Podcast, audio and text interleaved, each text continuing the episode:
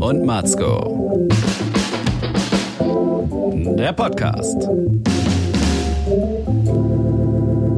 Müller und Matzko, die Milchschnitten, der Erfolgspodcast mit dem zweiten Teil unseres ersten Live-Podcasts, den wir aufgezeichnet haben im Roxy in Ulm am Uhrenvergleich 9. Mai. Und wir haben große Themen gehabt, nämlich warum gleich so, warum Fliegenschiss? Nein, wir nehmen die großen Themen, wir kümmern uns um Demokratie, why not, unser Thema und um Rassismus. Und unser Stargast an diesem Tag war Roger Reckless, Bayern-Rappern bekannt. Hier also der zweite Teil mit krassen Talk und bleibt mal bis zum Ende dran, weil dann kommt noch der mega krasse Freestyler-Rap und Müller an krass Hammond-Orgel. Also checkt das aus. Jo, viel Spaß, Leute.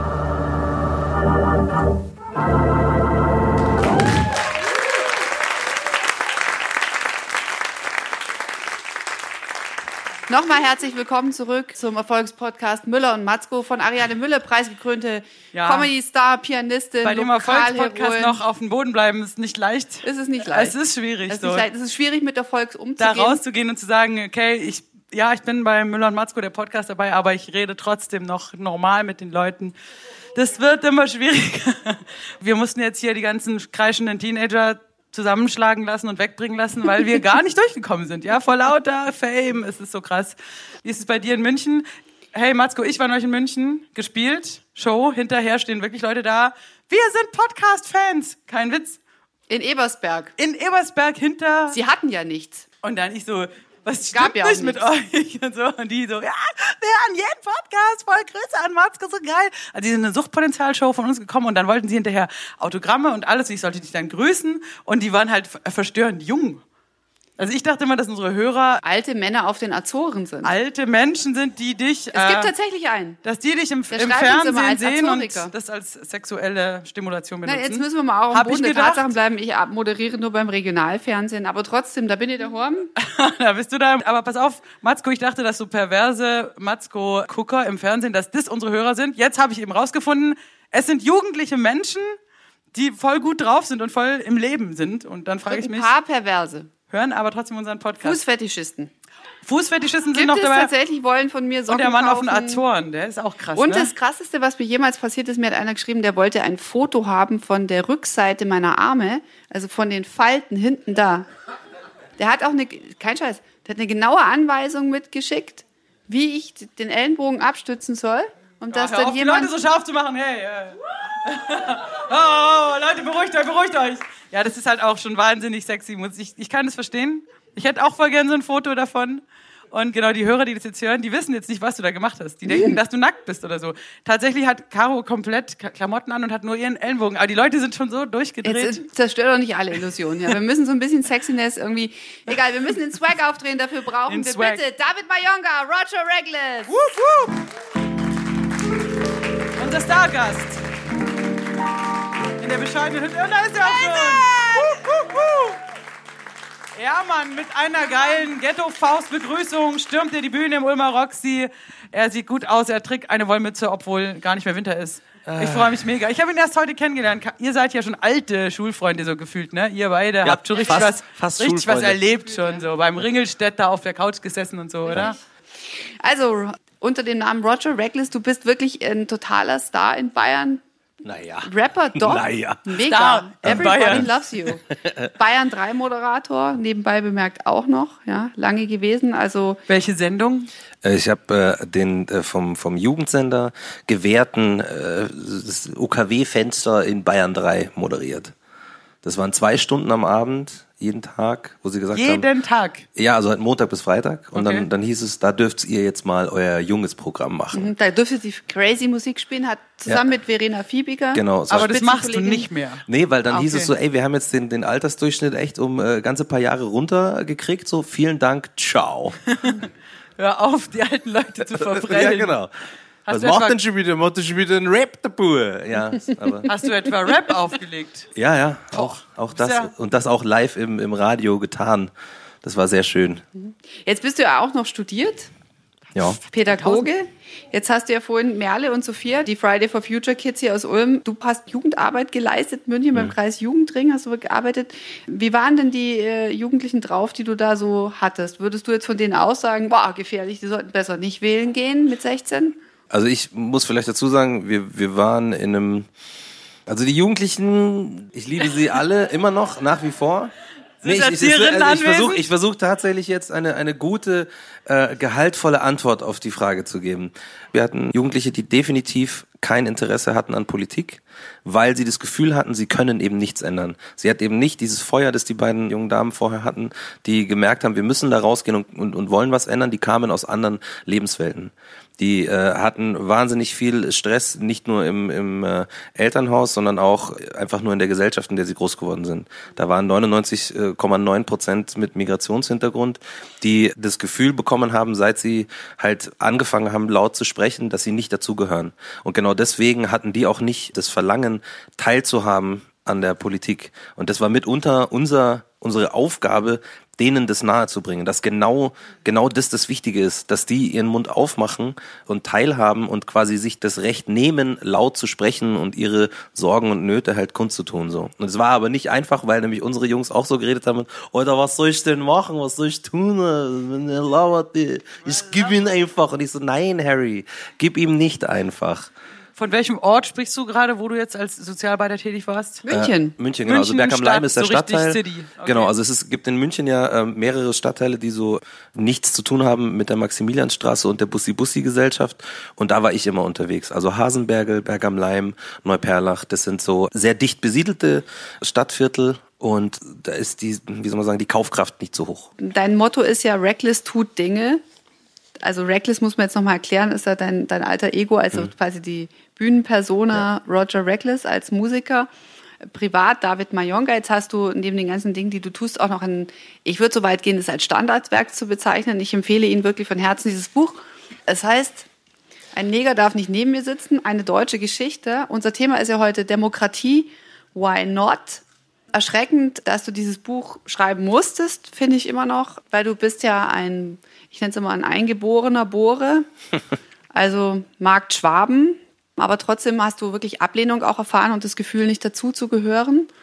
Die Geschichte beginnt, dass du eine AfD-Veranstaltung in München im Westend besucht hast, so eine halboffene Veranstaltung. Vielleicht kannst du die Geschichte nochmal erzählen, weil du bist sehr offen rangegangen, die Partei. Ja, also mir ging es tatsächlich einfach darum, ich wollte einfach schauen, wie die Leute so untereinander sind und wie die sich so in ihrem, in ihrem Umfeld einfach so aufführen. Das hat mich interessiert. Da ging es mir in erster Linie gar nicht ums Buch. Ich wollte einfach als, als interessierter Bayer mir das einfach mal anschauen, weil äh, ganz viele Leute in meinem Umfeld gesagt haben, na du, also die AfD, die ist einfach wichtig, die müssen wir, das muss Demokratie aushalten können. Und ich war so, okay, ja, ähm, ich find's äh, schwierig, einfach weil ich bin, wie ich bin und so aussehe, wie ich aussehe. Ich habe mit der Partei einfach andere Probleme aufgrund dessen, weil die mich ablehnen. So habe ich gedacht. Und dann äh, dachte ich, muss ich mal hinschauen, muss ich mir mal angucken, wie die, wie die sind. Man kann zu diesen äh, zwei wöchentlichen Treffen, das ist, das nennt sich Info-Stammtisch, man, das ist nicht öffentlich, es ist halb öffentlich, man muss sich anmelden, man muss seine E-Mail-Adresse und seine Telefonnummer preisgeben und dann wird einem erst der Ort gesagt, wo das stattfindet. Was ich schon ein bisschen dubios fand, so ein bisschen weird, aber ist ja okay, können sie ja machen. Und dann gehe ich da hin und die ersten paar Minuten waren eigentlich die krassesten überhaupt Anfangsminuten von einer politischen Veranstaltung, die ich mir überhaupt nur also das kannst du dir nicht ausdenken, was da passiert ist. Und ähm, ich betrete den, den Raum und habe so ein bisschen, klar, so ein bisschen Angst, aber ich bin jetzt auch, wie sagt man, ich kann mich wehren, so. Äh, und also verbal auch. Verbal und aufs Maul. Äh, beides. Na, das, habe ich, das hast jetzt du gesagt. Auf, auf jeden Fall gehe ich da rein und dann sagt der Veranstalter zu mir so, ah, guten Tag, Sie sind der Herr Mayonga, Sie sind Roger Reckless, Sie arbeiten beim Bayerischen Rundfunk, Sie sind Rapper. Ich so, äh, Ja, Mann, ja, Mann, ja, Mann. Ja, ja, es ist halt, es ist echt, es ist super weird. also die Wenn- haben dich voll abgecheckt. Genau. Und das ist das Ding, so kein anderer wurde so begrüßt so, aber die checken halt alle Leute aus, die da sich anmelden, um zu wissen, wer halt da kommt. Und dann ich so, ja, okay, ja, Servus halt und äh, setzen Sie sich doch da hin, dann setze ich mich hin und dann nehme ich Platz und dann sagt eine Dame gegenüber von mir, ich glaube, du bist auf der falschen Veranstaltung. Okay. Bei einer demokratischen Partei sitze ich da, ne? Ich sitze einfach, ich habe nichts getan. Ich, ich komme einfach nur an. Okay. Mein, meine Existenz stellt in Frage, ob ich auf der richtigen Veranstaltung bin. Und ich so, ja, ich muss mir das doch anschauen. So. Bin ja auch, bin ja Münchner, bin ja Bayer, muss doch schauen, was da los ist. Dann kommt die Wirtin rein, während ich das noch sage, und spricht mit einem anderen Gast so, was er denn zum Trinken will, und der bestellt einen Russen. Und sie zetert los in einer Lautstärke. Russ darf man nicht mehr sagen, Neger darf man auch nicht mehr sagen, überhaupt nichts mehr darf man sagen. Und ich sitz da und schaue sie so an, so quasi, well, hey. Äh, Jetzt muss man sagen, ist das Getränk Neger bekannt in Baden-Württemberg?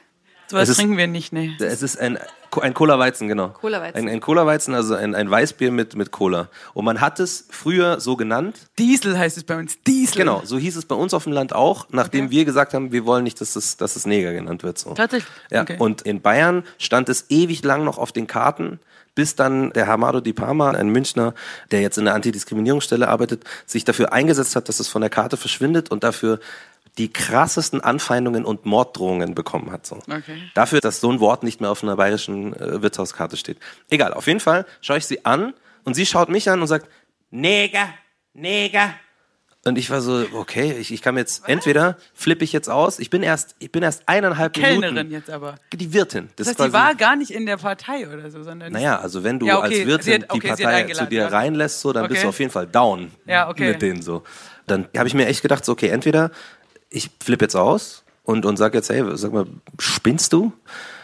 Und habe mir gesagt, aber dann, dann erfahre ich ja nicht, wie die drauf sind. Dann erfahre ich ja nicht, was passiert. Also habe ich nur geguckt. Und dann geht sie und dann kommt sie wieder zurück mit einem Cola-Weizen in der Hand, das niemand bestellt hat. Kein Mensch. Und ich sitze immer noch da und bin so, boah, das, das gibt's nicht, das, was, was hier los ist. Und dann schreit sie hinter mir wieder, Neger, Neger, Neger. Und ich so, hä? Und niemand hat es bestellt. Und dann sagt der Typ, der vorhin einen Russen bestellt hat, nein, einen Russ hab ich bestellt.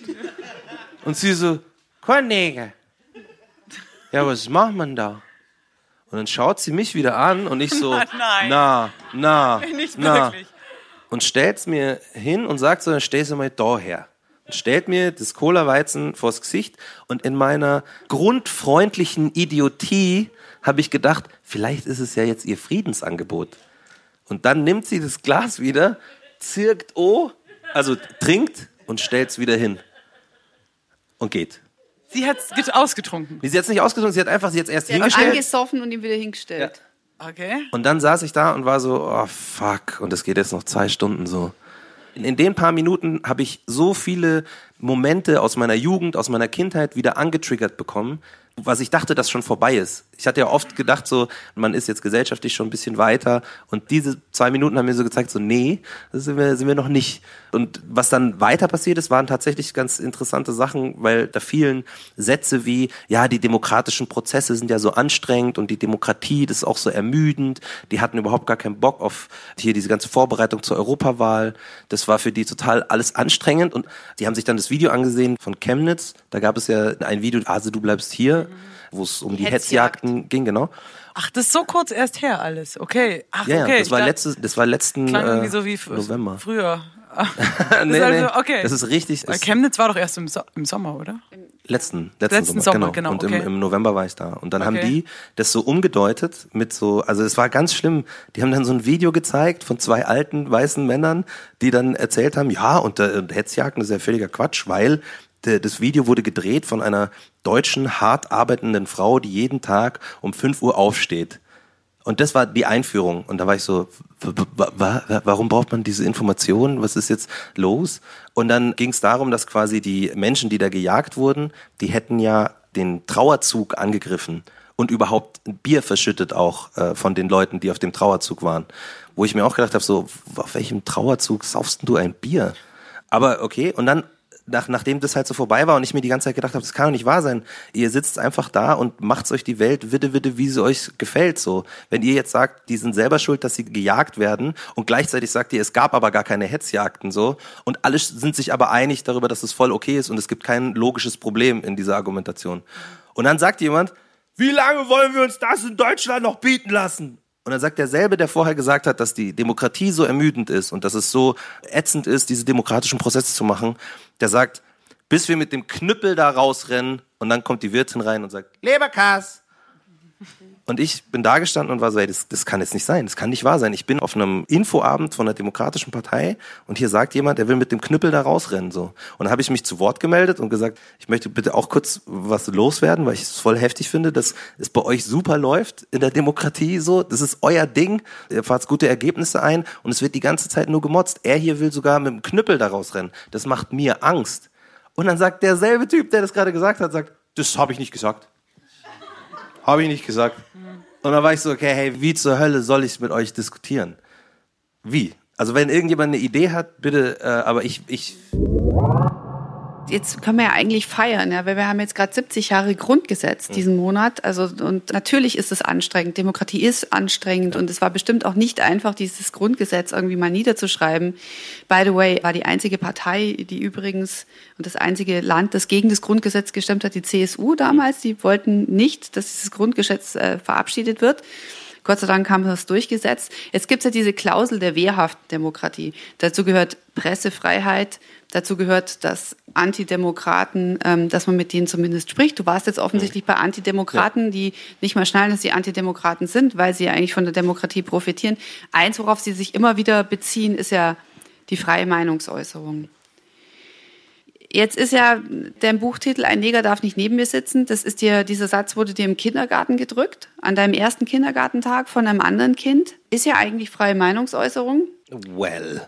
Ja. Also ist es nicht so, so lange frei, Frage, bis es jemand verletzt? Nee, die Frage ist, wo hört sie auf? Und das ist die Frage da wahrscheinlich, in dem Moment, wo es dich verletzt. Also ich würde auch sagen, in dem Moment, wo jemand verletzt ist durch, durch die, die freiheitliche Äußerung, kann es von mir aus tatsächlich noch frei sein, aber dann müssen die Konsequenzen auch in Ordnung sein. Mhm. Ich kann nicht sagen äh, oder verlangen, dass ich eine Meinung äußere, die kritiklos hingenommen wird, selbst wenn sie Menschen verletzt.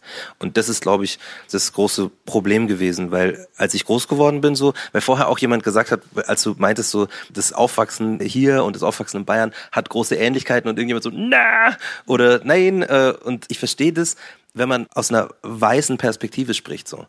Sprecht's mit Menschen mit Migrationshintergrund, sprecht's mit Menschen mit dunkler Hautfarbe, sprecht's mit Frauen oder mit Menschen, die einfach in irgendeiner Art und Weise anders geartet sind als die mehrheitsgesellschaftliche Norm und die werden euch erzählen, dass es ganz, ganz viele deckungsgleiche Erlebnisse gibt und zwar deutschlandweit, wenn nicht sogar europaweit einfach. Und das ist quasi das Ding, dass wir wahnsinnig viel kämpfen müssen dafür, dass wir sagen dürfen, das verletzt mich. Als ich das erlebt habe als Kind, ich war drei Jahre, ich habe ja nicht mal kapiert, was es ist. Der Junge sagt, ein Neger darf nicht neben mir sitzen und ich war so, ja, wo ist er? Neben mir auch nicht. Weil, weil ich wusste ja nicht mal, was das ist. Ich hatte gar keine Ahnung. Ich wusste ja nicht, dass ich was anderes bin. Ich war einfach ein Kind, wie alle anderen Kinder auch dachte ich. Wenn wir mit dem Grundgesetz daherkommen, die Würde des Menschen ist unantastbar. Das heißt, man muss dem anderen einfach Respekt zollen und wir sind eigentlich gleich. Du hast jetzt gerade gesagt, das Aufwachsen ist ganz interessant. Die Ariane hat mir erzählt, als wir hierher gefahren sind, dass es für sie auch tatsächlich in Ulm manchmal nicht so easy war, weil du halt keine Mundart sprichst. Ich, ich auch, auch nicht. Wenn also, will.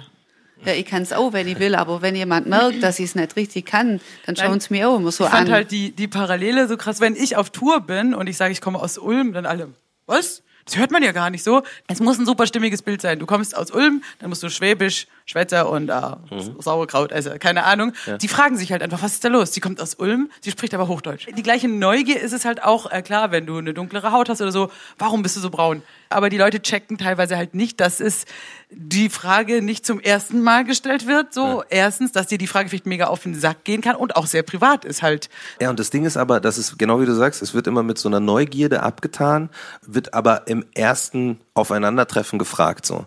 Wenn wir alle aber uns mal ehrlich sind, so, wenn wir jemanden treffen mit einer prominenten Narbe im Gesicht, so, dann sind wir uns alle darüber einig, dass das eine private Sache ist, die wir den nicht fragen. Wir sagen nicht, hallo, äh, warum hast du das im Gesicht? Das macht niemand. Man wartet auf den Moment. Genau. Man lernt den Menschen kennen und irgendwann wird sich der Moment bieten, wo man das fragen kann. Irgendwann wird das Gespräch vielleicht dahin kommen und so. Und das ist auch völlig okay, weil die Frage alleine ist nicht das Problem. Das Problem ist, warum die Frage so aufgeladen ist. Und die Frage ist so aufgeladen, weil man immer wieder das Gefühl bekommt, dass man eben nicht daherkommt oder nicht dahin gehört oder irgendwas eben komisch ist. Und dass man merken muss, wenn man diese Frage stellt, dass man sich eben in eine Reihe von diesen ganzen Leuten stellt, die ausgeschlossen haben. Selbst wenn man das selber nicht wollte. Selbst wenn man selber überhaupt gar keinen negativen Impuls hat, sondern wirklich so gerne wissen möchte, wo denn der, der Mensch herkommt, so, weil er eine dunkle Hautfarbe hat und sich nicht fragt, warum ist das eigentlich für mich das Wichtigste? Warum kann ich nicht sagen, ach, das ist der David, der ist aus, wo, wo haben Sie gesagt, München? Aha, interessant. Warum kann mir das nicht reichen? Warum kann ich mir nicht erst Zeit nehmen, um den Menschen kennenzulernen? Weil ich in einer Gesellschaft lebe, die mir sagt, es ist wichtig, es ist wichtig, was die Äußerlichkeit halt tut. Es ist wichtig, dass jemand zum Kulturkreis dazugehört, äußerlich, innerlich und sprachlich. Und das ist halt, wir befeuern quasi immer wieder diese Strukturen. Und zwar nicht nur im Rassismus, sondern im Sexismus genauso oder in, im Ausschluss von Menschen mit Behinderung und der LGBTQT. Es ist quasi immer dasselbe Muster. Wir schließen Leute aus, weil wir Strukturen gelernt haben, die wir irgendwann nicht mehr hinterfragen und einfach so weiterleben. Du hast gerade angesprochen die Parallele, weil wir sind ja auch ein, ein feministischer Erfolgspodcast. Yeah. Die, pa yeah. die Parallele zum Sexismus, ja. Nämlich in deiner Zusammenarbeit mit der Kollegin Verena Febiger. Da hast du auch immer oft gedacht, ja, ich mag ja Frauen, ich habe selber eine. Ich finde es cool, dass die auch arbeiten geht. Frauen geil. Ja, meine Mutter, du, alleinerziehende Mutter. Ja, dann kennst du dich ja aus, ja. Aber dann hat die Verena irgendwann zu dir gesagt, nee, kennst du dich nicht. Ja, und das war, das war echt krass wichtig zu checken. Ich habe mich immer als Feminist gesehen, so, weil ich auch weibliche Vorbilder hatte und so. Und irgendwann äh, habe ich mit meiner, meiner Kollegin, wir haben uns eben gesagt, unsere Sendung ist immer antirassistisch und immer feministisch. Und ich so, ja, genau. Und ähm, nicht ganz so, aber fast. Weil ich habe wirklich dann auch so ein paar Sachen gemacht und ein paar Sachen äh, gesagt, so wo dann so Takes waren, wo ich dann einfach so ein bisschen das Gespräch an mich gerissen habe oder auch bei Sachen gesagt habe, ja, aber es ist doch nicht so schlimm, was der jetzt gesagt hat, ist doch nicht so schlimm und sie so doch. Und ich so, ja, aber warum? Sie so, du checkst es nicht, weil du bist halt keine Frau. Du musst es checken. Wenn ich sage, das ist schlimm, dann ist es schlimm. Und ich so, stimmt. Stimmt.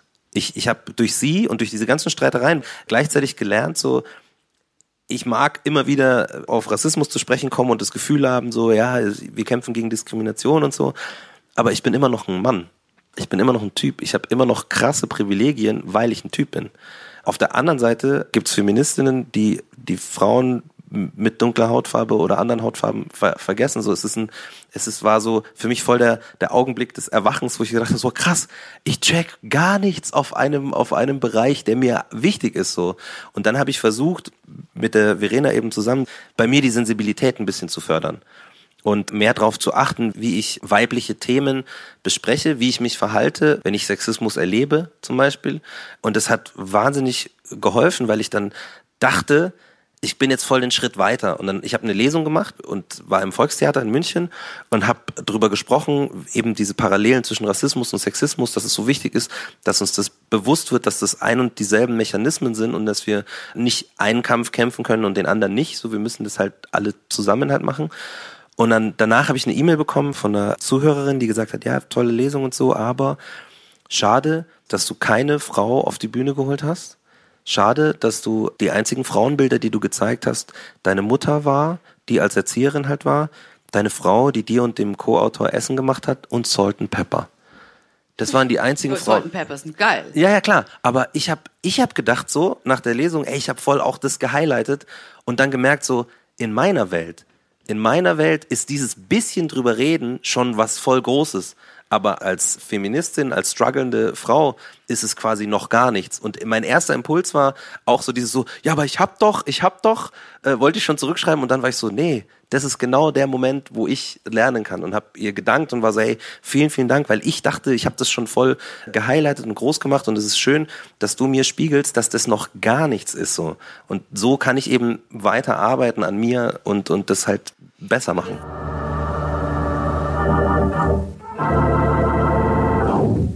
Möchte nochmal zu der, zu der Borzen, zu der Kneipe für alle anderen, die nicht bayerisch sprechen, zurückkommen. Wenn äh, diese Kellnerin sagt, sie fühlt sich offensichtlich so, als wenn ihr was weggenommen wird, wenn sie nur mal Neger sagen darf, ja, oder Russe. Genauso ist es, dass das Feuilleton auch schreit, wenn man sagt, warum bei Pippi Langstrumpf ist der Negerkönig in Südseekönig umbenennen. Hast du eine Erklärung dafür, dass Leute sich beeinträchtigt fühlen, weil sie das Gefühl haben, ihnen wird was weggenommen in dem Moment? Das ist jetzt tatsächlich keine wissenschaftliche Einschätzung, sondern nur eine persönliche. Ich glaube, dass Leute Angst haben. Angst haben vor der Zukunft, Angst haben, dass alles komplexer wird und schwieriger. Und in der Vergangenheit war alles noch einfacher geregelt in ihren Köpfen. Und deswegen soll man die Vergangenheit nicht ändern. Und wenn jetzt wir kommen, also mit wir meine ich Menschen, die anders sind als die mehrheitsgesellschaftliche Norm, so, die anders denken, die anders aufgewachsen sind, so. Wenn die jetzt anfangen, deren letzten Anker an Normalität und Gesichertheit zu ändern und auf einmal ist der Neger weg und ist der Südseekönig. Ja, aber das ist alles, was ich noch hab. So, weißt du? Ich glaube, deswegen reagieren die auch so aggressiv, weil die Angst haben, dass sie selber was verlieren, dass sie selber quasi nicht mehr klarkommen in der Welt. Weil das steht ja in keiner Relation. Also ein Wort zu ändern, damit ein paar Leute nicht verletzt werden die Leute sind angepisst, wenn man ihnen sagt, sie sollen sich verändern. Sie sollen irgendwas anders machen, generell. Ich finde es immer krass, wenn du sagst, das Verhältnis ist ja wirklich piffpaff. Also genau, der eine muss ein Wort weglassen, mhm. bringt mich das um? Nein. Aber das regt die so auf, dass sie es wegen jemand anderem aus Rücksichtnahme machen sollen. Das ist ja wie mit, den, mit dieser Gender-Diskussion, das ist genau gleiche. Wenn Leute sagen, hey, wie wär's, wenn ihr sagt, liebe Schülerinnen und Schüler, hm. oh, was, vier Silben mehr, fickt euch alle, ich raste aus, so wo du denkst, mein Gott, das bringt dich das um. Schön sprechen, Ariane. Sind nee, Kinder da. Die Leute drehen durch, aber weil, einfach, weil es so bevormundend ist. Und ja. da muss man halt irgendwie immer echt mal auch überlegen, wie sagt man es den Leuten? Weißt ja. du, sagt es quasi die Bürokratie, sagt der Staat zu dir, du darfst jetzt nicht mehr ja. das sagen. Und dann fühlen die sich angegriffen. Oder ist es wie so ein Common Sense, wo wir alle sagen, hey, und oder auch wenn cool. du schwul als abwertend sagst, ja. war dieser alte Bushido-Talk. Er hat ja gesagt, hey, wenn ich sage, das ist voll schwul, dann beleidige ich ja nicht die Schwulen. Ich benutze das halt wie ein anderes genau. Wort für Scheiße. Scheiße, hat er gesagt. Ja.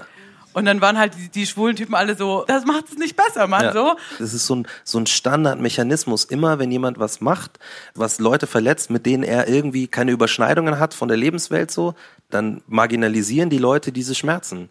Wenn Frauen sagen, sie werden sexuell belästigt, dann sagen Männer. Stell ja, dich nicht so an. Früher ja, durfte man auf genau. den Hintern hauen. Man, man kann ja jetzt gar nichts. Ich weiß überhaupt nicht mehr, wie ich mit Frauen reden soll. So. Das sagen die. Wenn ja, wir sagen, ey, wir wollen nicht beleidigt werden und Schmerz empfinden, dann heißt es so, ja, aber man darf ja überhaupt nichts mehr sagen. Sprachpolizei ist da. Und ich sag, man muss sich überlegen einfach, ob man andere Leute verletzen will, so. Wenn Leute sagen können so, ey, mir ist es egal, wie viele Leute ich verletze, mir ist es egal, wie viele Kinder weinen, damit ich meinen Südseekönig nicht hab, sondern meinen Neger im Buch. Da sollen Kinder weinen, da sollen Eltern neben dem äh, Kinderbett sitzen und versuchen unter Tränen zu erklären, warum sie im Kindergarten so behandelt werden. Das ist mir alles egal. So, wenn die das so erklären können, so, dann sollen die das von mir aus weitermachen. Aber dann darf ich sie als Arschloch und als unangenehme Menschen bezeichnen. Ist Deal. Ja, klar viele Leute haben tatsächlich halt Probleme, sich da rein zu versetzen. Und ich glaube, was heißt viele? Ich glaube fast jeder Mensch. Also genauso, aber zum Beispiel wie wir Frauen. Es ist ja ein ähm, Schritt wir sind auch sagen, die Privilegierten. Okay, das ist was, ich, ich sehe was nicht. Wir sind privilegiert, weil genau. wir sind weiß, wir sind Akademikerinnen. Genau, und dann wir, musst du dich mal reinversetzen. Wir können unsere Getränke selber zahlen. So, Frau mit Kopftuch. Kannst du dich da äh, reinversetzen? Nee, kannst ja. nicht zumindest sollte halt jeder auch und jeder auch alte weiße Mann ja viel geschmäht, aber die sollten sich einfach auch mal versuchen reinzuversetzen. Wie ist es, wenn du der Typ bist, mit dem Viele Turban. Alte, weiße Frauen auch. Nein, oder halt wirklich, du bist, du siehst nicht so aus wie alle.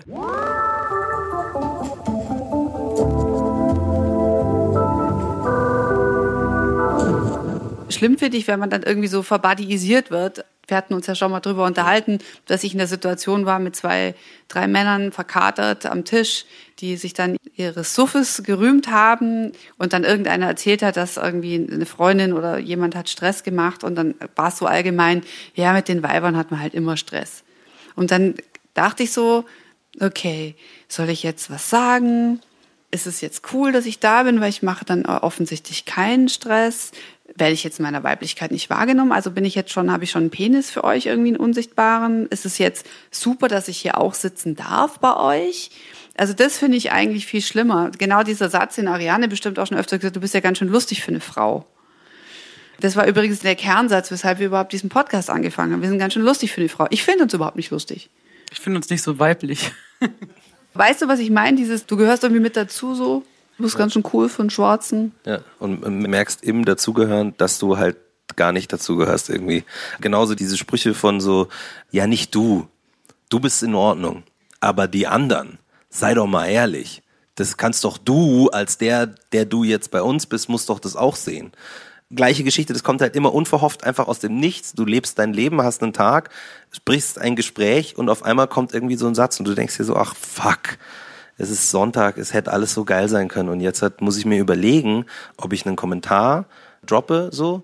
Und da glaube ich, fühlt sich genau gleich an. Diese Einschätzung so, bin ich stark genug, jetzt eine Diskussion führen zu können, wenn ich jetzt einen Kommentar droppe und mir dann anhören muss, also sehr, sehr, irgendwas einsetzen. So reden was- seine Freunde. Nein, aber ich meine so irgendwas einsetzen, was den Kommentar halt in irgendeiner Weise klein macht oder wegreden will. So, dann ist man auf einmal in der Diskussion und manchmal hat man nicht die Kraft und die Energie und dann fragt man sich so, okay, sage ich jetzt was oder sage ich nichts? Und ich kenne das Gefühl, wenn man nichts sagt in dem Moment, dass man das krass lang mit sich trägt. Du fährst nach Hause und du denkst drüber nach. Du sitzt zu Hause, schmierst dir ein Brot, denkst drüber nach. Weißt du, das, das bleibt so lang. Meine Schwester, die hat gesagt so, nee, immer wenn ihr was passiert, also meine Schwester ist eine Frau, dann ist sie in einer Männerdomäne im Tech-Bereich. Das ist so die doppelte Ding. Und dann ist sie auch noch dunkelhäutig. Und sie hat gesagt, sie nimmt es einfach nicht mehr mit. Das soll schön da bleiben bei denen, die die Situation verursacht haben. Und die macht es so, wenn irgend so eine Situation ist und jemand irgend sowas droppt, dann sagt sie kurz ihre Meinung, einfach einen Kommentar zu dieser Situation und geht. Damit keiner sagen kann, ja, aber ich wollte doch bloß. Mic drop. Genau, Mic drop und raus. Und dann nehmen die Leute das mit. Dann putzen die sich die Zähne. Ja, krass heute, was da los war und so. Und die, meine Schwester ist voll gechillt und schaut sich irgendwas auf Netflix an und muss nicht drüber nachdenken. Und das, das fand ich so geil, dass ich versuche, das auch zu machen und lege es auch jedem Menschen ans Herz, das zu probieren. Das fand ich eine super Idee und super äh, Möglichkeit, um sich da ein bisschen von frei zu machen.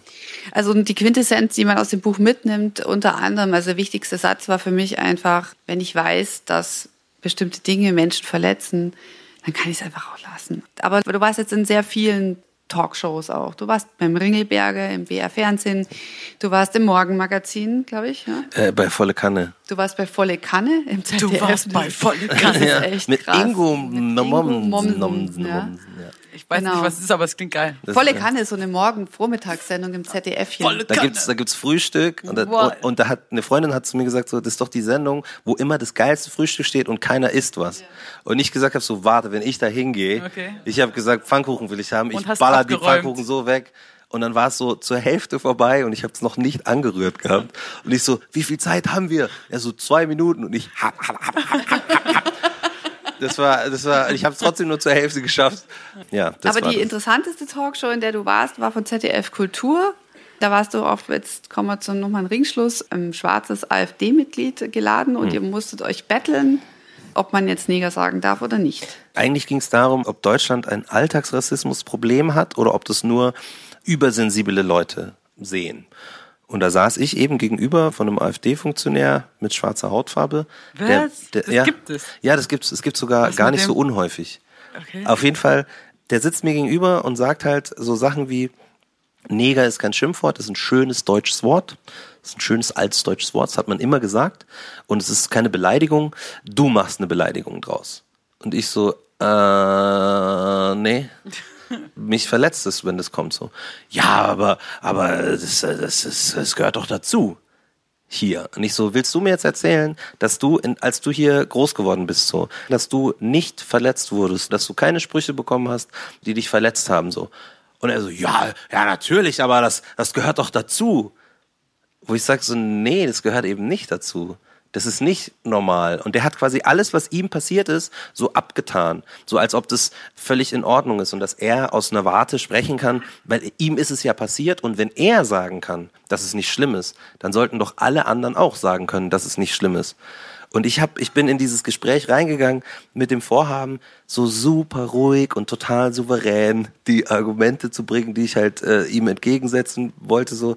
Und ich glaube, ich habe, ich war 20 Sekunden war ich ruhig. Und dann war ich schon so, du bist ein Rassist, das kann doch nicht wahr sein. Das war echt schlimm. Das war wirklich, wirklich schlimm, weil ich das Gefühl hatte, dass der Typ sich selbst benutzt, um so Rassismen einfach salonfähig zu machen. Dass er sich hergibt und sagt so, nee, nee, das ist schon okay. Ihr müsst nicht aufpassen, dass ihr andere verletzt, weil das ist deren Problem. Es ist nicht euer Problem. Ihr könnt machen, was ihr wollt. Die, die verletzt sind, die haben ein Problem. Und das fand ich so schlimm. Und man hat oft das Gefühl so, wenn es um Rassismen geht, dass es immer so, dass es nur ein Problem der Opfer ist so. Aber das stimmt nicht. Das ist genauso beim Sexismus dasselbe so. Wenn ihr Sexismus erfahrt, dann ist es mein Problem, weil ich in derselben Gesellschaft lebe. Und wenn ich Rassismus erfahre, dann ist es euer Problem genauso wie meins, weil wir in derselben Gesellschaft leben. Ich lebe nicht in einer anderen. Und man braucht nicht so tun, als ob das quasi immer, ja, ja, das ist da drüben das Problem und das ist da hinten. Und Klimawandel, das ist irgendwo nur bei denen, die dran glauben, dass es damit ein Problem gibt, so. Aber so, der Trump glaubt nicht dran, also ist es nicht sein Problem. Das, it's not working that way. Das ist, das gehört uns allen, das Problem. Menschen sind da. Nein. Ja, klar. Nee, das würde ich sagen, das sind sehr schöne Abschlussworte. Äh, Demokratie, why not? Sagen wir, Feminismus nicht kann. Ähm, Ariane spielt noch einen kleinen Blues Wir wollen zum jetzt Abschied. fast noch rappen. Wollt ihr jetzt auch, dass er mal rappt? Ja, ich finde Na auch. klar, komm. Und ich habe die ganze Zeit hier mein Keyboard und ich habe, gib's mir mal jetzt ein, ein Tempo und dann spiele ich was und du rappst Freestyle. Das Ja, aber geil. das Demokratie sollte vorkommen, oder? Na klar, das Wort Demokratie, das Wort Bit. Nein, natürlich nicht. Kleiner Scherz. Gib mir mal. Okay, warte, warte, ich, über, ich überlege was, was Cooles. Ihr macht Ja. auch das alle. Versteht ihr? Ihr macht das alle. Wir rappen jetzt. Oh yeah. Für die, die nicht wissen, was äh, Freestyle-Rap ist, man denkt sich den Text nicht zu Hause aus, sondern in diesem Moment. Äh, und Demokratie kommt vor. Und was war, was war noch? Müller und Matzko. Okay. Ah, Und vielleicht Grundgesetz. okay. Müller, Matzko, Grundgesetz und Das hat einen Demokratie. mega Flow ins Wort. ja, Grundgesetz, Grundgesetz. Baby. Geht sehr gut. Ah. Ja, ja. Wenn zum besten Freunde geht, dann hätte ich auf meinen Hund gesetzt. Lieb deinen Nächsten, so ähnlich steht's im Grundgesetz. Aber warte, wenn gerade eben der Junge rappt, neben Müller und Matzko, dann ist es schon aus dem Grund perfekt, dass wir mitten in Ulm sitzen und darüber sprechen. Wie man die Demokratie weiterbringt, ohne sie zu brechen. Nee, nee, wir packen das alle zusammen. Und so schaut es aus für jede Frau und jeden Mann. Schau mal, die Fotos werden gemacht, das ist ein Live-Podcast hier. Deswegen ist das alles live, was passiert. Wir reden und sprechen, ich rap hier über die Hammond. Von der Müllerin, ich glaub, das sollte man kennen. Das ist ein sehr berühmter Podcast. Wollte ich nur so mal sagen, so, ich denke mir, das äh, rockt das Ganze noch und Leute werden sagen, gestern im Roxy, das war ein wunderbarer Abend, aber Gott sei Dank habt ihr das so lange noch im Internet. Diesen Podcast, ja, die zwei Damen sind perfekt. Und vielen Dank an die Hoffnung Fridays for Future. Es ist wirklich so krass, dass eure Bewegung gut war, gut ist und gut bleibt. Und ihr gut seid. Ich rap das alles, weil ich gar nichts mehr schreibe. Also vielen Dank, Ulm. Danke, dass ich hier sein durfte. Servus und Peace out. Äh, ja, so. Roger Reckless on the microphone. Mats Matzko singt jetzt noch den sexy Chorus. Matzko singt den sexy Chorus. Zwei, drei, vier und los. Mir ist alles nur egal, aber geht zu der Kommunalwahl. Siehst du, Groovy Baby. Dankeschön. Ulm, unser erster Live-Podcast. Vielen herzlichen Dank. Schön, dass ihr alle da wart. Kommt's gut rum. Ja, ausgelassen die Stimmung beim Erfolgspodcast live im Roxy Studio. Ähm, was für ein schöner Freestyle zum Thema Kommunalwahl, zum Thema Demokratie, zum Thema Grundgesetz. So schön, ein hochbegabter Mensch. Roger Reckless war da mit Frau und mit Hund. Stimmung war super. Ja, es war ein schöner Abend, oder? Ein super schöner Abend und ich bin mega stolz auf mich, dass ich den ganzen Abend nie Kommunalwahl auf Anal oder Oral gereimt habe. Da bin ich so stolz auf mich, da kann man nochmal sagen, gut gemacht Müller, gut rumgekriegt den Abend, waren ja auch mehrere ältere Leute da, die wollen wir nicht so verschrecken. Also, schöne Sache, Äh, der nächste Live-Podcast findet statt am 28. Juli 2019. Wieder mit einer Doppelfolge. Thema Alles kann Feminismus. also richtig gute Themen und hinterher die Band Cosmo, alle in Ulm, mega geil, wird ein Riesenfest. Kommt alle vorbei, viel Spaß! Müller und Matzko. Alle Folgen auf www.müllerundmatzko.de.